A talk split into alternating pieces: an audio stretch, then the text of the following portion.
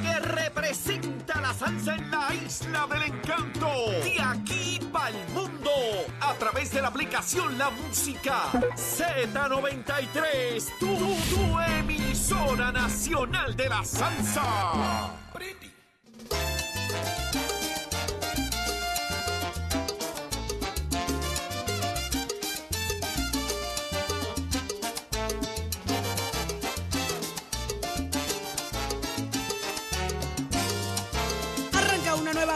Nación Z por Z93, 93.7 en San Juan, 93.3 en Ponce y 97.5 en Mayagüez. Saudi Rivera quien te habla junto a Jorge Suárez. Eddie López, buenos días. Good morning, Saudi. Good morning. Good morning. Qué bueno Hi, how are you? It's a pleasure And being here practice. again. You're practicing? Yeah. Because we're going to have one of the candidates of resident commissioner Oh, online in a couple of minutes. Yes. Nice, nice. Thank Buenos you. días, Puerto Rico. Todo lo que digas de- decimos yes. Todos, Estamos todos, yes. listos, prestos y dispuestos, señores, para la discusión aquí en Nación Z, en nuestra emisora nacional de la salsa Z93. Buenos días, Eddie. Buenos días, Julio. Buenos días, Saudi. Buenos días a todos los amigos que nos sintonizan esta nueva mañana de esta nueva hora de martes 30 de enero del año 2024. Y si tienes que llegar al salón de clase de la oficina, levántate que el despertador te está velando y te agarra el tapón, Saudi Rivera. Así mismo es. Saudi. S. Rivera, perdón. Saudi, sí, por favor. Ya está en línea telefónica con nosotros Elmer Román, candidato a comisionado residente en Washington eh, y mano derecha de Jennifer González en este proceso y en esta contienda. Así que muy buenos días, Elmer. Muy buenos días, buenos días a esta gente de linda de Nación Z. Gracias por estar, gracias por estar con nosotros acá eh, en Nación Z. Eh, tenemos que comenzar reconociendo algo particular, algo especial. Eh, usted fue honrado y destacado por su trayectoria profesional como el ingeniero y capitán de Fuerzas Armadas de los Estados Unidos. Eh, ustedes están destacándole alto rango como empleado federal de carrera. Cuéntenos de la experiencia, ¿qué pasó ahí?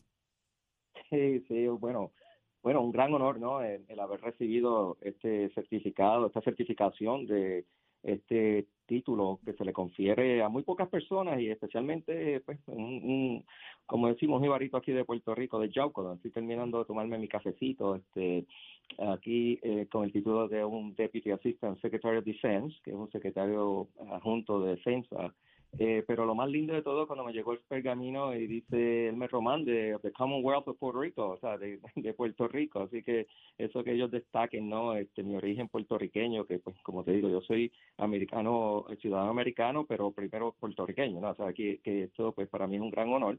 Eh, y eso pues te, te destaca como como un senior executive eh, nivel 2, que eso es como equivalente a un rango de general o almirante de dos a tres estrellas, eh, y pues me confiere todas la- las potestades para poder ejercer el cargo, ¿no? Así que sumamente honrado que el secretario de Defensa pues, me haya dado su honor, y por supuesto pues estamos ahora en una fase diferente, eh, pero mientras estamos allí pues vamos a hacer ese trabajo, llegue noviembre de 2024, ganemos las elecciones, pues entonces ya cierro esta etapa de mi carrera federal para entonces dedicarle el 100% a Puerto Rico. Qué bien. Eh, Elmer, ya tenemos los endosos. Mire, anoche me- el equipo de trabajo, que esto es un equipo este, que hemos estado trabajando con, el- con este equipo de Jennifer y yo, somos un equipo, eh, ese ejército que salió a la calle a buscar esos endosos, me dieron la buena noticia que ya presentamos el 100% y un poco más de los endosos requeridos, los 8.000 endosos, ya vamos por 8.000, 80 y algo, y, y hoy esperamos, vamos a llegar hasta las 9 porque eso es un proceso de validación, ¿no? Asegurar que todo se haga como tiene que ser y, y, y de verdad que estamos súper contentos que ya, ya logramos este, entregar. Primero que nada, eh, eh, ya se validaron más sobre 6.000, casi 7.000 endosos y se han presentado ya los 8.000 eh, los 8.000 este, endosos requeridos. Así que eh, estamos estamos súper emocionados ¿no? que, que ya hemos llegado a esa meta y, y por supuesto de aquí el, el 15 de febrero vamos a tener todos los endosos O validados. sea que ya se cuadró la primaria, Pierluisi Villafañe y González Román. Estamos, exacto. Eso es lo que va, eso es lo que vamos a tener. Capitán, a esos efectos, ¿estamos listos para los debates? ¿Cuándo pudiéramos empezar a ver esos contrastes, eh, verdad, de directos en la campaña, en la campaña para comisionado residente como tal, entre el senador Villafaña y su señoría? Claro, yo ya yo estoy listo, ¿sabes? Nosotros lo que quiero es empezar a, a, a proyectarnos esas ideas, qué es lo que queremos hacer, cuál es, cuál es, cuál es, cuál es esa plataforma, ¿no? Por donde nosotros vamos a trabajar. Mi misión es bien clara, que es la igualdad, ¿no? Buscar la igualdad, tener una conversación clara y concisa con el Congreso, con los jefes de agencia a nivel federal allá en Washington, que mientras yo estoy visitando y cuando estoy en Washington también haciendo mi trabajo este, en el Pentágono, también me tomo mi tiempo para ir a, a reunirme con jefes de agencia este, federal, este, como también este, miembros del Congreso y seguir llevando ese mensaje de por qué Puerto Rico se tiene que tratar de dar ese trato de igualdad. Así que, pero, eh, pero eh, supuesto- capitán, ustedes do- los dos son dos buenos tipos, los he conocido, ¿verdad? En diferentes instancias, pero veremos esa campaña tan subida de tono quizás como la de Jennifer González y Pedro Pierluisi. ¿Va a haber ataques directos, que es mi pregunta original? ¿Veremos eso entre ustedes No, dos? no, o sea, yo, yo en mi caso, mi, yo soy mi estilo de, de campaña, o sea, yo no soy un político tradicional, yo soy una persona que mi interés más es eh, eh, exponer las ideas, ¿no? Eh, sacar una campaña, quiero mantener una campaña donde sea bien claro que lo que vemos aquí es para que el pueblo elija entre sus en quién va a ser sus representantes a nivel congresional. Y por tanto yo eh, mi interés es ser bien claro eh, eh, una campaña de respeto una campaña de altura que donde se expongan pues cuáles son las diferencias en términos de las, las ideas que queremos traer de cómo nosotros vamos a proyectar no este y establecer ese mapa de ruta en el caso mío es pues, abogar por la estabilidad pero también para el desarrollo económico. También buscando el tema de la seguridad el tema de la integración de las agencias federales para combatir el tráfico de drogas, este, también proveer la seguridad para nuestras mujeres, eh, el, tema de vivienda, infraestructura, de salud, o sea, que son muchos los temas y yo me quiero enfocar allí en eso y estamos, bien puntuales en, en términos de identificar cuáles son los problemas, cuál, dónde están las oportunidades a nivel federal para poder complementar la, los esfuerzos a nivel estatal y, por supuesto, qué vamos a hacer, ¿no? Y eso es lo que vamos a estar proyectando de ahora en adelante hasta que lleguen las primarias. Prioridad en Washington para usted resultar electo. ¿Sigue siendo el estatus de Puerto Rico? Mi, priori- mi prioridad es la igualdad para Puerto Rico y por supuesto eh, vamos a estar abogando por la, la, la, unión permanente, por la estabilidad, pero establecer un, un- mapa de ruta, un mapa de ruta que sea bien claro, ¿no? Que por supuesto está el, proyecto del estatus, que sea bien claro, que sea vinculante, cosa de que una vez que Puerto Rico, el puertorriqueño eh, elija cuál es su opción, eh, que vaya ese, ese- esa ruta, ¿no? Eh, eh, que el Departamento de Justicia y, el Departamento, y la- las entidades federales y el Congreso acepten esa, ese deseo del pueblo. Segundo, está el proceso que, que ha pasado, o sea, de incorporación de territorio, donde se defina también cuál, cuál va a ser la transición fiscal, la transición política y después, por supuesto, la estabilidad. Esto es un proceso, ¿no? Yo no soy una persona que te voy a decir, ya voy a ser el último comisionado residente eh, o voy a hacer, este, estos son cuatro años que vamos a traer la estabilidad. Esto hay que establecer un proyecto, un mapa de ruta, ¿no? Que tenga bien claro cuáles son los timelines, que, que sea bien claro cuáles son los, los, los milestones, como decimos, donde se, la gente vea ese proceso, un proceso de educación, cuáles son las diferentes opciones.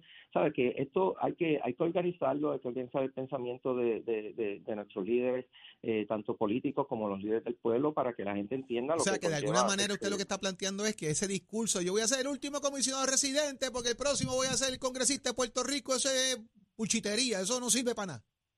No, eso no, hay que hablarle claro, ¿sabes? Yo siempre soy bien claro, yo voy a... O sea que es un discurso politiquero el que lo está diciendo. Y los que han dicho eso antes, pues, Conveniente. y los que han dicho eso, pues se equivocaron. Bueno, si, si vamos a ver, pues son, son procesos, ¿no? Cada cual entiende, ¿no? Que eh, en este caso eh, traen un auge, traen un, ánimo de, hacer las cosas y, y poder traer- hacer las, hacer las cosas un cierto tiempo limitado, pero yo quiero ser responsable con el pueblo. Yo quiero ser responsable en el sentido de que estas cosas hay que hacerlas bien, hay que tener un diálogo también en el Congreso, un diálogo con el pueblo americano para que entiendan por, por qué este, Estados Unidos se fortalece, ¿no? Al tener Puerto Rico como un Estado eh, y en todo caso, son cosas que hay que también eh, tener la conversación Capitán, con el pueblo.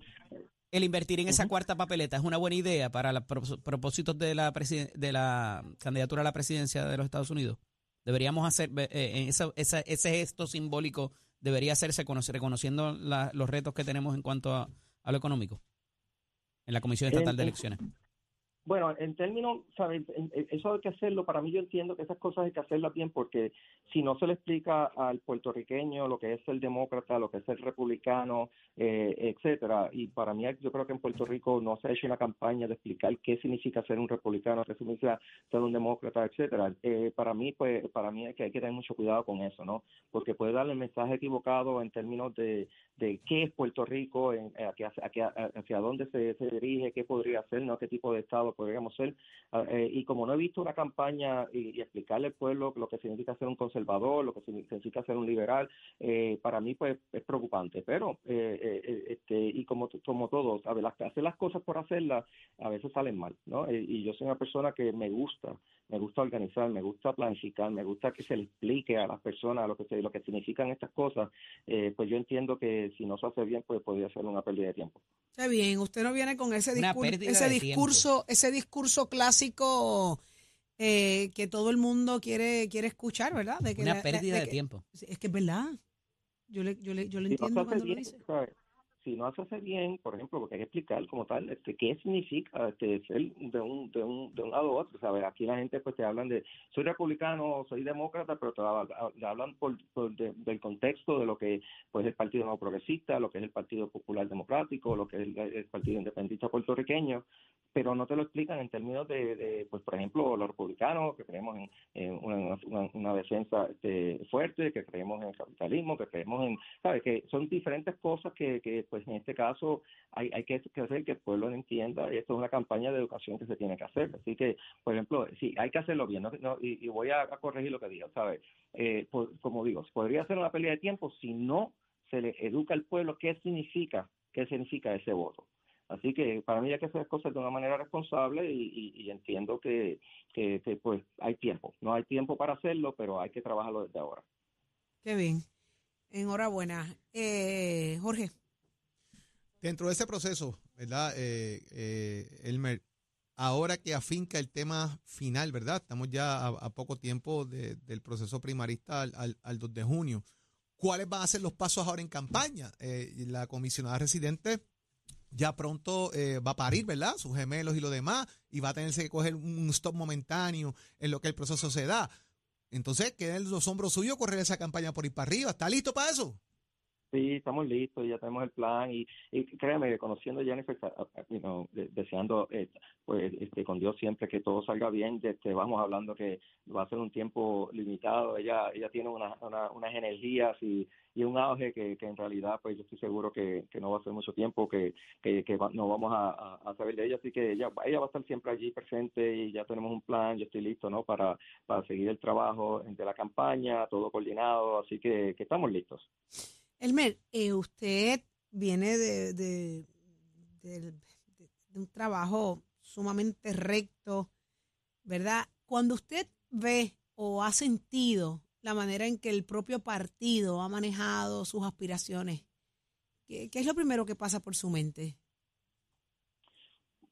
A mí lo importante y, yo lo que deseo es que el, poder político sea del pueblo, ¿no? Y que si el pueblo y algún aspirante, alguna persona tiene un deseo de servirle al pueblo, que no se le cierren las puertas. Yo, yo creo que eh, lo que se trató de hacer conmigo, en tratar de, desanimarme desde un principio, porque no corriera, porque ya tienen en, fila quién va a ser el próximo candidato y mantener esto dentro, como de, como yo decía, como dentro de un club, pues para mí eso es preocupante porque la democracia se tiene que hacer desde el pueblo, desde abajo para arriba, ¿no? Eh, porque así es que funciona esto y, pues el, el tratar de, de, de, ver de una manera u otra, pues que yo me quitara del proceso, eso es lo que me animó más a hacerlo. Yo soy, soy un Marine, ¿sabes? Los Marines, una vez que te ponen una te ponen un, batallón al frente, eh, pues nosotros que vamos vamos al frente, ¿no? Esto es esto es el fight for the, uh, of. Entonces, eh, aquí, pues, en este caso, pues pues, pues, me sentí, como le digo, no desanimado, sino pues que me dio el ánimo, ¿no? De, tratar de devolverle al un pueblo. Reto. Eh, eh, es un reto, exacto. Se convirtió en un reto porque para mí hay que cambiar, ¿no? Este tipo de, filosofía donde pues son unos pocos los que dirigen al pueblo y en realidad eso eso no debe ser. Para mí es el pueblo entero que son parte de este proceso, el pueblo es el que decide quiénes son sus representantes políticos y por tanto pues yo decido que hay que hacer esto. O sea, hay que salir pues de mi comfort zone que estaba en Washington con una posición de carrera donde en este caso pues gano muchísimo más de lo que estaría ganando en este en esta posición, así que uno no hace esto ni por el dinero ni por nada, sino lo hace por esa convicción, ¿no? De que uno entiende que hay que representar al, al pueblo, hay que representarle a los que estamos abajo, yo vengo desde abajo y por tanto eh, eh, una de las cosas que tenemos que erradicar de nuestra cultura política es en este caso el, el elitismo, hay que sacar la el culto a las, a las personas y Qué que bien. se enfoquen en candidatos que vengan a servirle al pueblo, que escuchen al pueblo y que tengan el corazón con el pueblo. Así que por eso es que estoy haciendo esto. Pues lo felicito por eso, de verdad. Es de la única forma que, que se enfrenta lo que es discriminatorio, es poniéndole más empeño. Así que enhorabuena, Elmer Román. Muchas gracias por estar con nosotros acá en Nación Z. Gracias, gracias a ustedes, Dios me los bendiga. Siempre a su orden. Aspirante a comisionado residente por el Partido Nuevo Progresista, lo escuchaste aquí, Elmer Román. Y, y aquí que Nación te enteraste que ya se sometieron Ya, todos los ya Los tiene todos los ahora hay que validarlo. Ahora hay que ya. validarlo.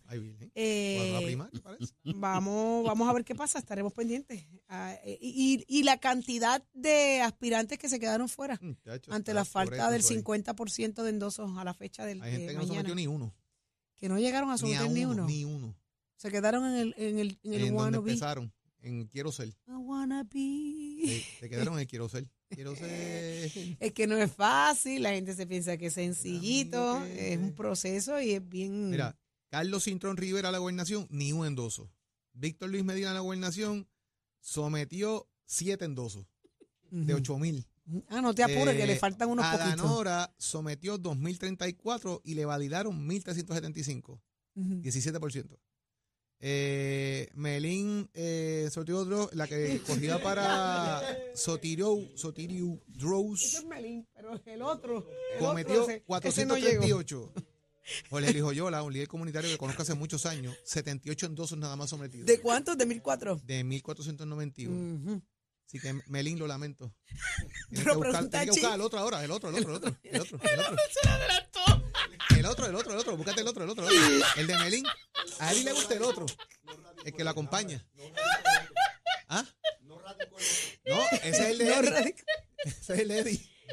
Ay, Mira, señor. llévate el análisis porque este se va Vámonos a quedar para el ahí. análisis del día. Adelante. Somos una mirada fiscalizadora sobre los asuntos que afectan al país. Nación Z, Nación Z. Por Z93, somos su noticia. Damos, damos paso al segmento del análisis del día. Como todos los martes tenemos nuestro panel de féminas. Está la- en, sintonía, en la línea telefónica la licenciada Rosa Seguía, a quien le damos la bienvenida en la mañana de hoy. Buenos días, licenciada. Buenos días, Eddie, a todas las personas que sintonizan. Y está la senadora también, Nitza Morán, senadora por el Partido Nuevo Progresista. Eh, buenos días, senadora, bienvenida. Bueno, buenos días, Eddie, a la compañera Seguí y a todos los que escuchan la mañana de hoy. Buenos días, senadora. Rosa, ya estamos tranquilas, estamos, bajamos revoluciones. Más o menos, más o menos. Muy activa, muy activa en el, en, en el fin de semana y con mucha razón. Pero eh, no, no, tenemos mucho de qué hablar, así que no desvíe la conversación. ay, no, sí, sí, es sobre eso. eh, estoy muy bien, gracias, Eddie. Ah. Pensé que era por los chistes de ustedes, que estoy aquí No. tratando de aguantarme las carcajadas. Somos varios. Eh, un nuevo proyecto, un nuevo paquete de medidas, debo decir, presentado por el portavoz del Senado, eh, el senador Aponte Dalmau, eh, propone bajar aún más, reducir más la compensación salarial de los legisladores para adelantar que no queda muy claro, pero yo sé que ustedes me lo van a explicar. Comienzo con en la mañana de hoy con la licenciada Rosa Seguí, a ver qué me cuentas de esto y cómo lo interpretas eh, en términos de eh, poder tener una mejor calidad de calidad de legislador, quizás. No sé, cuéntame. Sí, pa- parecería que esa es la intención, pero, pero no creo que podamos lograr eh, ninguno de los objetivos con este tipo de medidas, que realmente lo que hace es excluir a la mayoría trabajadora de poder aspirar a un puesto que parecería ser que tienes que conseguirte un trabajo donde puedas trabajar mitad del año y luego trabajar mitad del año en, en la legislatura y eso pues simplemente no, no es posible no existe ese tipo de, de licencias. Además, eh, ¿cómo sería entonces eh, la acumulación de licencias, bonos de Navidad. Los, los beneficios y términos de condiciones de empleo que requieren que las personas estén en un trabajo cierto tiempo para que cualifiquen, ya sea para la seguridad de empleo de ser un empleado regular o para vacaciones y enfermedad y otros beneficios? Así que, eh, como que con el andamiaje actual laboral, eh, se van a excluir a la mayoría asalariada, solo serían personas que trabajaran por cuenta propia eh, o que tuvieran unos empleos eh, que pudieran ser muy bien remunerados para aguantar no trabajar y tener entonces el trabajo en la legislatura. Me parece que si se quieren evitar conflictos de intereses, pues esta tampoco es la medida porque no hay ningún tipo de, de, de división entre lo que estás haciendo en un trabajo con lo que vas a llevar a la legislatura y a lo que les responde.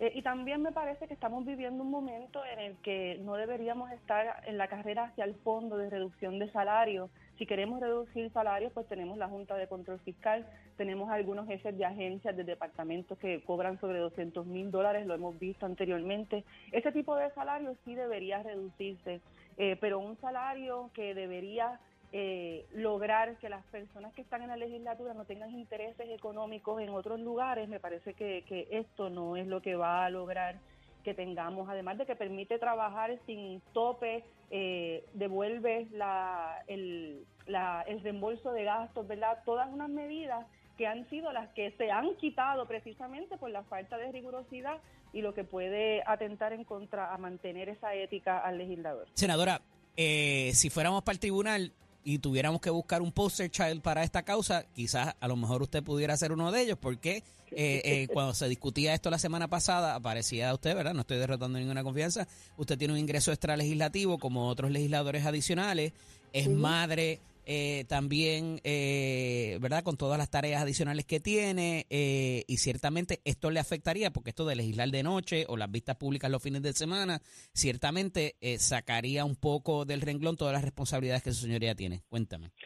Sí, mira, yo creo que eh, esto tiene que tener un, un, un análisis abarcador. Concurro en muchas posiciones de la compañera a seguir en términos de cómo se va a evaluar, el por qué se está haciendo, si funcionó en un momento dado, el por qué no. Porque aparte de si es a, a nivel de bajar el salario y ponerlo a 30 mil, por ejemplo, tienes unas dietas de 20 mil, o sea que prácticamente pudieras llegar hasta los 50 mil y tener ese trabajo extra privado, ¿verdad? En la empresa privada eh, no sé a qué viene, ¿verdad? Un legislador a medio tiempo, pues eso es lo que vamos a tener, una legislatura, una legislatura a medio tiempo, este que vas a tener que cumplir con un, un trabajo, a lo mejor no eres contrapopista y como yo, ¿verdad? Que soy este que soy dueña de negocio y tengo un ingreso adicional y tengo una flexibilidad de quizás legislar de noche, pero aquellas personas que no lo tuvieran y tuvieran un, un horario regular eh, de día de 8 a 5 o, o con un trabajo que a lo mejor tuviera que extender a horas extra, pues ahí yo creo que entonces el legislador eh, estuviera comprometido con lo que fue electo, ¿verdad? Entonces, eh, si el resultado lo vamos a tener y lo hemos tenido y lo complicado que es, este es mi primer cuatrenio de tener un, un, un gobierno compartido, con una diversidad en la legislatura, cómo vamos a ver los proyectos, qué baja y qué se aprueba o qué se queda, pues entonces imagínate si estamos a tiempo parcial. Pero quiero aprovechar el tiempo que las tengo aquí porque ciertamente uno de los disuasivos de esto o, la- o de los argumentos que se traía que era un disuasivo para las madres obreras, ¿verdad? Porque pues y, y- licenciada, eh, hablábamos recientemente de ir a la de poder acudir a, la- a los open houses de las escuelas, ir a buscar las notas, eh, eh, hay que ocupar las licencias para eso y ciertamente esto es algo que afecta a la mujer obrera directa y- y sustancialmente.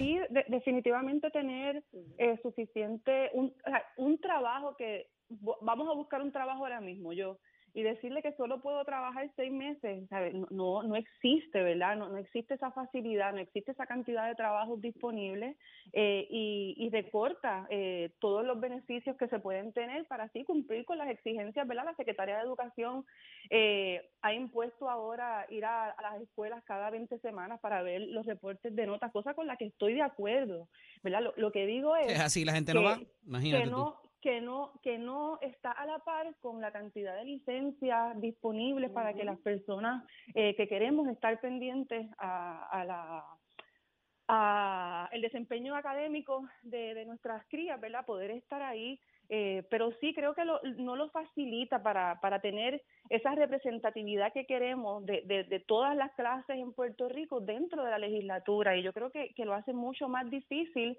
eh, lejos de imponer estas restricciones éticas. Así que no, no, no me parece que funcione para que más mujeres podamos estar participando cumplir con toda nuestra carga conseguir un trabajo a solo tiempo parcial que dé suficiente para poder compensar eh, para poder mantener todo lo que tenemos eh, lo que lo conlleva la vida. Esto va a tener, va a redundar sí. en mayor productividad o una mejor calidad de legislador que esté disponible para esto, eh, senadora. Pero, pero es que lo estamos viendo ahora mismo. Bueno, eso hay que evaluarlo, pero realmente después de tú haber cumplido con un trabajo de día para eh, entrar a un segundo trabajo, ¿verdad? Porque eso sería un segundo trabajo legislar de noche, ser, sí. como se pudiera, no sé, ¿verdad? Eh, esto hay que evaluarlo y realmente cuando pasaba, cómo se elaboró, si tuvo éxito, si no tuvo éxito. Tener legislador a tiempo completo hoy también tiene sus retos, ¿verdad? Eh, como madre soltera, pues uno tiene que coordinar el, el cuidado del eh, el recogido uh -huh. de los niños a la escuela, este volver para atrás, es, actividades extracurriculares, ¿verdad? Como la uh -huh. Los juegos de los weekends. La, la, la, juega, uh -huh juega los juegos de los weekends, más sin embargo eso lo tienes que balancear con actividades que tienes también oficiales y no oficiales, uh -huh. las visitas a los constituyentes, situaciones particulares uh -huh. de alguna persona uh -huh. que perdió que perdió la casa en un incendio, etcétera, etcétera. O sea que eh, nosotros damos la milla extra haciendo a tiempo completo hasta los fines de semana en muchas ocasiones, pues no vemos, este, ¿verdad? Tranquilidad en nuestros hogares y también pues eso repercute en el tiempo familiar. Ahora bien, si nos estamos exponiendo para, para estas posiciones, sabemos que son muy sacrificadas, eh, el tiempo familiar también se afecta, cómo creamos el balance, eso es lo que las personas que quieren estar en este servicio público, especialmente en esta silla, en... pues tienen que evaluar el momento de entrar porque no le están haciendo un franco servicio a las personas que le dieron ¿verdad? la confianza del voto. En mi experiencia, eh, en mi experiencia particular, que saben que son muchos años, me parece que la semana pasada nos estábamos quejando del ausentismo esto sí. va a propender a que haya inclusive mucho más y menos participación. Agradezco que estuvieran disponibles para nosotros en la mañana de hoy. Un abrazo a ambas. ¿Y, ¿Y, qué pasará con, con, las empleadas del Capitolio? ¿Qué va a pasar con todo el trabajo que están haciendo ahora? Va a salir mucho más caro porque entonces son más horas. Uh -huh. ¿Y qué van a estar haciendo si los, si los legisladores no están trabajando? Y la, super, Al menos que sean parcial también, no sé. Y la supervisión, sí, no, y la supervisión de esos empleados. Ahí les dejo esa asignación. Se me cuidan. la semana próxima. Excelente día. Bueno, continuamos. Somos du du duros en entrevistas y análisis. Nación Z. Nación Z. Por el habla música y la Z. Esa, esa, esa, es un palo, Achero. Esa es patria de el ministro Rubén Blades. Es momento de hablar de deportes con nuestro compañero Tato Hernández porque somos deportes. Dímelo, Tato. La patria es un sentimiento en la mirada de un viejo. ¿Te acuerdas de eso? Sí, ese es tremendo número, patria, del uh -huh. gran maestro Rubén Blades. bueno, vámonos con el buceo, que mira el bombazo que voy a dejar aquí, de una de las páginas más importantes del buceo mexicano, Izquierda Boxeo, dice, para el 2024, el Canelo no va a pelear ni con Mujía ni con Benavides ¿Por qué él está oyendo estos dos? Pues ya usted sabe. Ahora, dicen que de acuerdo con los últimos reportes, y estoy buscando, investigando, googleando por ahí, los próximos rivales de Canelo serían Germán Carlos, es un 154 que ha subido hasta 160 y 168, o Teren Crawford, que es un 147. ¿Qué va a hacer Canelo con esas peleas? Él va a bajar, que los otros suban Acuérdese que en el y con el billete todo se puede. Vamos a estar pendientes. Todos esos detalles están en mi página. Somos Deporte, que gracias a ustedes, pueblo de Puerto Rico, tenemos 44 mil seguidores. Y a ti, papá, mamá, tío, tía, abuelo, abuela, que siempre tu niño o tu niña o tu nieto o tu nieta se destaque en deporte, envíame la información que siempre aquí lo ponemos en órbita y destacamos los niños que se están destacando a nivel del baloncesto, del balonpié, del béisbol, tanto niños como niñas. Y todo esto es con el auspicio de nuestra escuela que te informa. Ya estaba en el proceso de matrícula, nuestras clases comienzan en febrero 2024. Joven, jovencita, puede pasar por cualquiera de nuestros recintos, comparar facilidades, equipos y tomar la decisión de estudiar en esta escuela. La orientación es completamente gratis. Nosotros ofrecemos enfermería y asistente dental con expansión expandida para las damitas, como también para los muchachos, pues la mecánica automotriz, la mecánica racing, la mecánica marina, soldadura industrial. También tenemos alatería y pintura, electricidad y también tenemos grados asociados. Es una vueltita por Mestre Escuela, infórmate y prepárese porque Mestre Escuela construye tu futuro 787-238-9494. Que tengan buen día, Achero y Virón Maestre. Buenos días Puerto Rico, soy Emanuel Pacheco Rivera con el informe sobre el tránsito. A esta hora de la mañana ya se formó el tapón en la mayoría de las vías principales de la zona metropolitana como la autopista José de Diego entre Vegalta y Dorado y desde Toa Baja hasta el área de Atorrey, en la salida hacia el Expreso Las Américas así como en la carretera número 2 en el cruce de la Virgencita y en Candelaria en Toa Baja y más adelante entre Santa Rosa y Caparra. También la 861 desde Toa Alta hasta la intersección con la 167, así como algunos tramos de la PR5, la 167 y la 199 en Bayamón, y la avenida Lomas Verdes entre Bayamón y Guaynabo, también la 165 entre Catoño y Guaynabo en la intersección con la PR22, y el expreso Valdoriotti de Castro desde la confluencia con la ruta 66 hasta el área del aeropuerto y más adelante cerca de la entrada al túnel Minillas en Santurce. Además el ramal 8 y la avenida 65 de Infantería en Carolina y el expreso de Trujillo en dirección a Río Piedras, la 176, 177 y la 199 en Cupey y la autopista Luisa Ferré entre Montelledre y la zona del Centro Médico en Río Piedras más al sur en Caguas, así como la 30 desde la colindancia de Juncos y Gurabo hasta la intersección con la 52 y la número 1. Hasta aquí el informe del tránsito, ahora pasamos al informe del tiempo. Para hoy martes 30 de enero, el Servicio Nacional de Meteorología pronostica un día parcialmente soleado y cálido para todo Puerto Rico, sin embargo no se descarta la posibilidad de algunos chubascos dispersos para el área metropolitana y aguaceros pasajeros en la tarde para el este, el interior y el norte. Los vientos estarán del noroeste para la mitad norte de la isla, mientras que estarán del suroeste para la mitad sur, con velocidades de 4 a 8 millas por hora, con algunas ráfagas de hasta 20 millas por hora. Las temperaturas máximas estarán en los medios altos 80 grados para todo Puerto Rico.